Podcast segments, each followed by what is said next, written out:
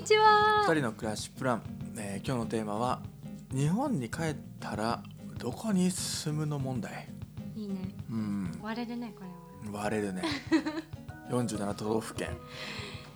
まあ一つだけを選ぶってわけじゃないからね、ああそうだね。うんいろんなところがあるし、んうんうん。よしさんも多分47都道府県えーほぼほぼ知らないほぼ知らないって考えると残念ながら私多分2ね県聞いて聞いてよ。一都 一都一都一県しか知らないじゃない。聞いてよ。何？私あの小学校の時、あのうんまだパソコンの時代ねあのすごく。今もパソコンだ。あの分厚いパソコンの時代でにあの都道府県パズルとかしてたの。ああそうなんだ。そうだから形と名前は一致してるはずなあの本当？北海道知ってる？うん。あよかったよかった。一番だってパズルで大きいからさ、そうね。最初に生うんまれられるんだよね。うんうんあよかったよかった。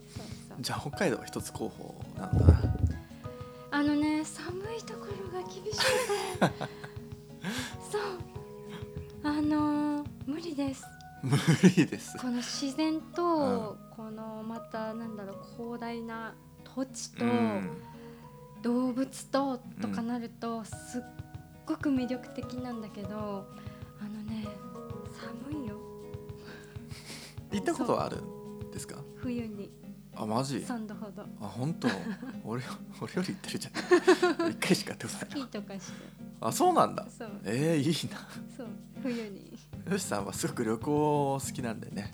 旅行好きっていうか家族がそうさなんんです。あの私の父と母がお金をなんだろうな上手に貯めてあの貯まったら旅行に行くっていう。うん。しかも私3人姉妹なんですけど、うんうんあのそう3人目が生まれてからは常に5人で当時 LCC とかないからね、まあ JAL かまあ ANA かで旅行会社でパックツアーなんはいはいはい。か使って、あのよく飛んでました。なので北海道東京大阪福岡あたりはすごいねそこら辺はね結構ねてた。はあ羨ましい限りでございます。本当に羨ましい、うん。いやでもなんか大人になってわかるよね。どこからこんなお金が出ていたのかとかさ、思まあうとね、うんやっぱりさあのテレビ番組の法律相談所とかでさあの離婚金なんか慰謝料で何千万とかのうん。あのお金をこうなんかこう移動するじゃない、うん。何千万っていう単位のお金って存在するんだ。い一家庭にって思ったぐらいだからそうなんかそれぐらいきっとその父母はうん。貯めて貯めてっていうよりもんその貯めた分はそのまま旅行に回そうぜはいってはいはいい。うえだからゼロか100かみたいな、なんうん。100もないか50いやゼロはゼロではないよ絶対に。まあまあね。うん。うん。でもそんな感じで本当にあのなんだろう汗水流してあの作ってくれたお金でうん。家族でよくうん。旅行はしてました、はい。何の話してんの？結論どこがいいですか？私ね結局ねあのー一つ拠点拠点を23ぐらい置きたいなって思ってるの、理想、うんうんその一つに沖縄はありたいなって思うんうんってる、うんうん。うん。まあそうだね出身地だもんね、生まれ故郷だし、うん。あの大好きな家族がいるし、うん。自然が多くて音楽もすごくこうなんだろうな一番なんか海外に似たあの、音楽の愛し方というかなんじゃないかな、うん。そのきっちりとしたこうコンサートとかというよりかは本当にお店の中で街中で踊り騒ぎに出すっていうようなところは、ちょっとその私が行ったことのあるフィリピンとかに似たような、うんその県民性が出てるかなっていうのもあって、そうだね。そういうところで一つ拠点を置きたいなっていう気持ちはあります。なんか兄さんあるって言ってたけど他,、うん。他は？あのすどこでもいい他は。それそれダメじゃんどこでもいいって。アクセスが良ければいいなって思ってて。あのねずっと東京だと思ってたの、うん。私その、うん。アクセスっていう点で。そうね。でもなんかここに住んでからもう東京を中心に置かなくていいのかなってちょっと思っうんちゃった。全然いいと思う。うん、だからそのいろんなことがまあ偶然とかねその自分のたちのお仕事の関係が重なって重なって東京がいいねってなったら全然東京でもいいなって思ってるんだけど、何もないまっさらな状態でじゃあ東京に拠点を置いて2人で住みましょうっていう気持ちは今ないかなうんうん。という、ゆるーっとした感じなんだけどこんな感じ。うんうん。いや東京はね正直もう俺もちょっと選択肢からは外れている。そうなんだ。まあもちろんあの地元がねその神奈川県だから東京と近いからう、んうんうん。あのあれなんだけど、まあ、すぐパッて行ける場所でもあるからっていうところがあるんだけど、やっぱり東京だとちょっとごちゃごちゃしているところが多い、うん。もちろん東京って言ってもその八王子の方とか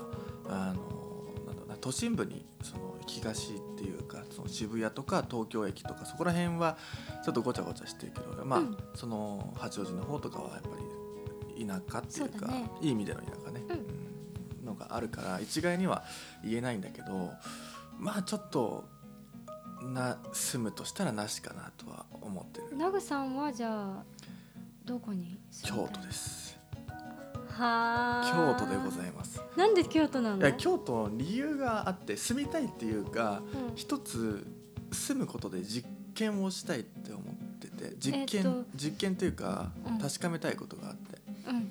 それがこの今メルボルンに住んでるわけじゃないですか、このメルボルンっていう街が京都とめちゃくちゃ似ているなっていうのがあってその仮説を立証したいっていうそれは住みたいというよりかは、うん。メルボルンみたいな一度滞在してみたそいうっていうそうそうそうそういう感覚。もう本当に、うんあのずっと住み続けるつもりはないけど、うんうん。住まないとわからないことってたくさんある。あそうだね、うん。観光とかのレベルではまたちょっとそう。そうそう観光地としての京都とうん。住むす、うん、居住地としての京都っうんうん。てず全然違うと思うんだよね。うんうんもちろんメルボルメルボルンも同じことが言えると思うんだよね。だって観光地としてのメルボルンってさ例えば思い浮かぶものってえテニス全豪オープンのテニスだったりあとはその壁とかうん。壁アートそのそうアートとかあとはカフェとかうん。想像するけど住んでみたらもちろんこのカフェっていうところもあるしこのアートもそうだしテニスも楽しかったしあるんだけど住んでやっぱり新しい発見があるそれがすごく京都と似ているんじゃないかなって思うポイント。えてください。路地。あ全部さメルボルンってさまあ海外はどっちかっていうとその、まあ、全全体的にそうだと思うんだけどーうん。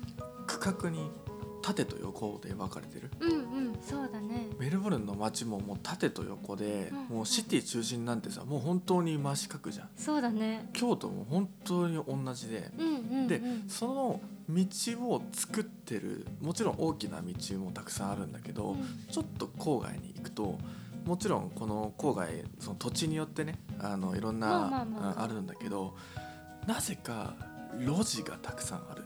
うん。日本には全く見られない石畳の路地があるわけ。うん。メルボルンに。うん。それがすごく京都と似てるんじゃないのかなって思ってるわけ。はいはいはい。この路地ってなんだろうな。あの歩いたら何もないこともあるんだけどでもなんかふとした時に現れてくるものがある。例えばそれがカフェであったり例えばアートであったり。うんうんうん。それって京都でも同じことがもしかして言えるんじゃないのかなと思って。京都ってそれこそこの5番の目って言われるうんうん。やつがあってうあの左京区右京区みたいな感じに分かれてるけど多分小さな路地がたくさんある。なるね。で日本で唯一なんじゃないの？この全ての道に名前が付けられてる。うん五条通りとかいろいろ朱雀通りとかたくさんあるんだけどそれってやっぱり日本ってさないじゃん全ての道にみ名前がつ詳しいね。ん？詳しいね。うん、つけられてるわけじゃない。のはもうなんだろう地形がさもううねうねりにうねってるから、うんうん。つけてたら多分、えー、キリがない確かに。と思うんだよね。うん。でも京都はこの5番の目みたいな感じでもうしっかり区画がなってるから、うんうん。すごく分かりやすい住所的に分かりやすいし、道も分かりやすいし。だから外国人の人にとってその日本って道に名前がないっていうのはよく聞く話。そうだね。だからこのメルボルンっていう街のこの形とこの京都の形もそうだしで路地からなるこの街づくり。うんうんうん。これが京都にも同じことが言えるんじゃないのかなって思って京都に住みたいってへ 思った。ち悪い。ですねいい意味でね。だからメルボルンに来る前なんて別に京京都なんてさ単なる観光地でしかなかった。そうだね。素敵。そう好きぐらいのね。うん、好きなところだったんだけど一つその路地っていうポイントから見るこの2つの街の違い。これなんか見つけられたら面白いんじゃないのかなってナグさんお仕事だから自宅から出れるっていうのをいい理由に、お散歩して帰ってくるんですよ、うん。いつもね。ね。コーヒーいいじゃん散歩して。それであのいろんな今路地の写真をね撮ったりして路地あのインスタグラムにアップしたりしてるんですけど、もう多分そのウォーキングでその気持ちがどんどん膨らみつつあるうん。のね。めっちゃ面白い。うん。だってこんな道あったっけっていう発見が毎回ある。うんうんうん。でこんな絵あったっけとか、うん。こんな木あったっけとか。ここ草とか。いやいいいいんですいやいいです。なんんかめちゃくちゃ下汚いしみたいな。すごくねこの純粋な反応が私は見てて楽しくて。5歳児かなってぐらいのこの少年の心いいですね、冒険心って大切ですからね。まあ、それがあって京都にあそうそうそう。住みたい。住みたいっていうか住んでうんうん。な確かめたい、ね。うん。あの路地の形はなんとなく言いたいことあの、なんとなくじゃなくて言いたいことももちろん伝わってるんだけど、小京都っていうの？小京都。小江戸ああ川越。川越がね、うんうん。そういえばなんかナグさんが言ってるようなそのちょっと入った小さい路地裏にポンっておしゃれなカフェが出現したり、ご飯どころが出てきたりっていう場所がそういえばあったなっていうふうに感じました。うんあのもちろん路地のあの形とかは全然、うんうん。そのナグさんが考えてることは違うと思うんだけど、ただこのポツポツと名店があのある？うん。コーヒーもね今すごく盛り上がってるって言って、うん。あの川越のコーヒフェスーあれは何だろう。あのコンサルじゃないけどいろいろコーヒーの町おこしをしてくれている方とつながって、うんうん。川越コーヒーフェスフェスティバルにちょっとあの歌っベタにね。そう歌い手としてちょっと出させてもらったりとかであの関わりあるお世話になってる方がいるんですけどその方が紹介してくれて川越のことを知る、あのきっかけにうんうん。なって、そうこんなになんだろう自分の中ではもう東京とかにしかおしゃれなお店、うん。こう内装に手間がかかってあの美味しいものが出てきてっていうのは都内でしかありえないことだと思ってたけどこんななんか少し離れたところうんにそんな場所がいっぱいあるんだっていう発見があったあの私にとっては初めての場所だったんです。だから、うん。もう日本全国そういうところがさ、うん。あってなおかつ発掘されてないって思うとさ、んんん。行ってみたくならない、確かに、うんなんか昔はそういうのってさたまにテレビ番組とかでうんうんうん。山奥のとか言って、特集組まれたりしてやってたけど、もう今そんな特集しなくていいぐらいもう点在そうね。しまくっているもんね。うんうん。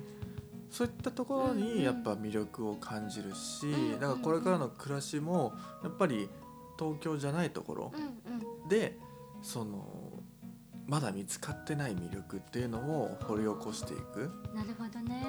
まあ、京都ってもう正直観光地としてすごく有名、うんうん。うん東京と並ぶぐらい有名でもあるから、うん。あのなんだろうなそういった点ではちょっとそぐわないかもしれないんだけどうんうん。でも自分の知らない街でもあるし、うん、ちなんかうん。あごめんあいいいい？京京都がダントツ今一番住みたい場所っていうのは分かったのね。うん、うん。で京都に住んだ後多分10年間20年間って住み続けるわけにはいかないでしょ。あーそうね。うん。まあ住む可能性だってあるかもしれないんだけど、うんうんってなった時にナグさんの次なる住みたい場所ってあるの、住みたい場所ね。いや京都に一つ拠点を作れたらって考えて。いやー贅沢ね。えそれはまあ 拠点拠点っていうのはその、家を構えるじゃなくてね、うん一つうん、一つコミュニティなり何なりを作れたらっていう感じ、えー、だってさ京都はさ飛行機場ないじゃん。飛行。まあでもだって大阪からペット行けるじゃん。うん。行ったじゃん。うんうんうん。新幹線だよ。京都がいいんだ。大阪じゃないんだ。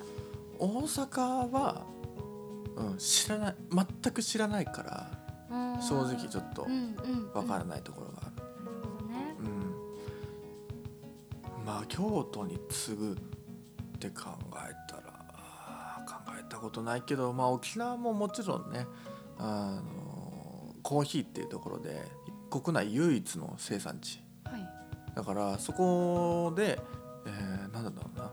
あの住みたいっていうよりかはその国内のコーヒーについて学べる機会があるならとか思っちゃう、んんなんかそれって短期的ではないだろうなとかうん思ったり、もちろんそのまあ旅行がてら沖縄に行くのはもったいないなとも思ってるし、はいはいはい。うん、そういった点で沖縄も行ってみたいし、うんうん。あとは瀬戸内海らへんも行ってみたいね、いいね。いいね。うん。うん、あのオリーブを育てたい私もなんか食べ食ですごく魅力が詰まってるなっていうのは。レモンでしょ。瀬戸内レモンみたいなね。あそこだけですごく独特あそこだけでもないか。そのまあいろんなところあると思うけどすごく、あの瀬戸内海気候とか言われてるかなんだろう温暖な気候だからあそうなんだ、うんうん。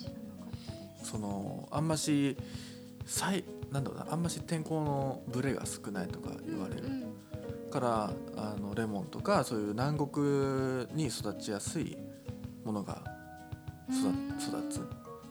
なるほどね。レモンって多分東京ではあんまし育たないんじゃないのかなとか思っちゃうけど、うん、なんでレモンの話してるの？よしさんがレモン ありがとう。そうそう。レモンが育つ場所を考えてくれてたんだうんねオリーブが育つ場所。ありがとう。ぐらいかな、そうだね、うん。だからあのまとめるとしたら、うん。あのどこに定住するっていうわけではなく、うん。いろんな場所でいろんなコミュニティなり何なり拠点を作って人と、えーつながってでそこからの魅力を発信する。でもうん。そこから自分の魅力を発信するための拠点をいくつか持っておきたいなっていんう感じかな。んもうきっとノマドさんとして転々とっていう可能なんだろうね。性だってありそうだね、うんうんナグさんはうん、そううんね、うんだからノマドももちろんいいんだけどでもノマドのイメージってさなんだろうな。あのその一つの場所からいろんななんだろうなその情報を発信するうん。うん感じだけど俺のイメージっていろんなところからいろんなことを発信する。はあ。自分がその場所に行く。なんか、あのオンラインで全部さ今できるようになってきちゃった、うんうん。今だからこそそのその場所に行くことの価値ってすごく高くなってきてると思うんだよね。だから今はさ別に東京にいながら沖縄のことも発信できるわけじゃん。うんうん。でも沖縄にいながら沖縄のことを発信する方が説得力はあるよねっていう話になって。くる、でその沖縄にいる時に京都の発信もすることができるけどでもやっぱり京都に住んでいる時の方がやっぱり生の情報がまあそうだよね。ううんんうん。だからうん、まあ、難しいとは思うんだけどね、うんここら辺はね理想ではあるんだけどそういう感じでいきたいなとは思いますね。はい。うん、というわけで今日はおしまいですかね。はい。はい、終わりサインが吉さんの目から出たわえっとシリーズ2はこれでおしまいかな？違うんです。これ最後実はあるんですね。今が9 9次が10えっ、とシーズン2のエピソード10ということで。うんうん。これはどういうことですか？このテーマは。そうだね。暮らしプランに迫る形で次回は冷静な視点で今後の人生についてうんうん。2人の形っていうところに迫っていけたらなって思っています。それは理想ももちろんあってどこに拠点を移してとか,、なんかこういうふうにここから発信してっていうのはあるけど、じゃあ果たしてそれって多分単体ではできることだけど、うんうんうん。2人の、えーとこれからを考えた時にどういうふうにまた変わっていくのかとか、なんかそういうところをちょっと考える時間あっていいかなって思って。なるほ2人の形という。どわかりました。大好きな愛子のあのアルバムの中に入ってる桜の木の下の中から入ってるこのなんで？2人の形というタイトルを選ばせていただきました。なんて個人的な 決定なんでしょう？大好きで大好きで。いやいやあのーたまたまですよ、うん。そうそう。たまたまね、うん。たまたたま大好きな愛子の曲ののタイトルえータイトル。がかぶっちゃったっていうだけなんですね。わかりました、はい。ということで今日は、えーこの辺でおしまいにしようと思います。最後まで聞いてくださりありがとうございました。それでは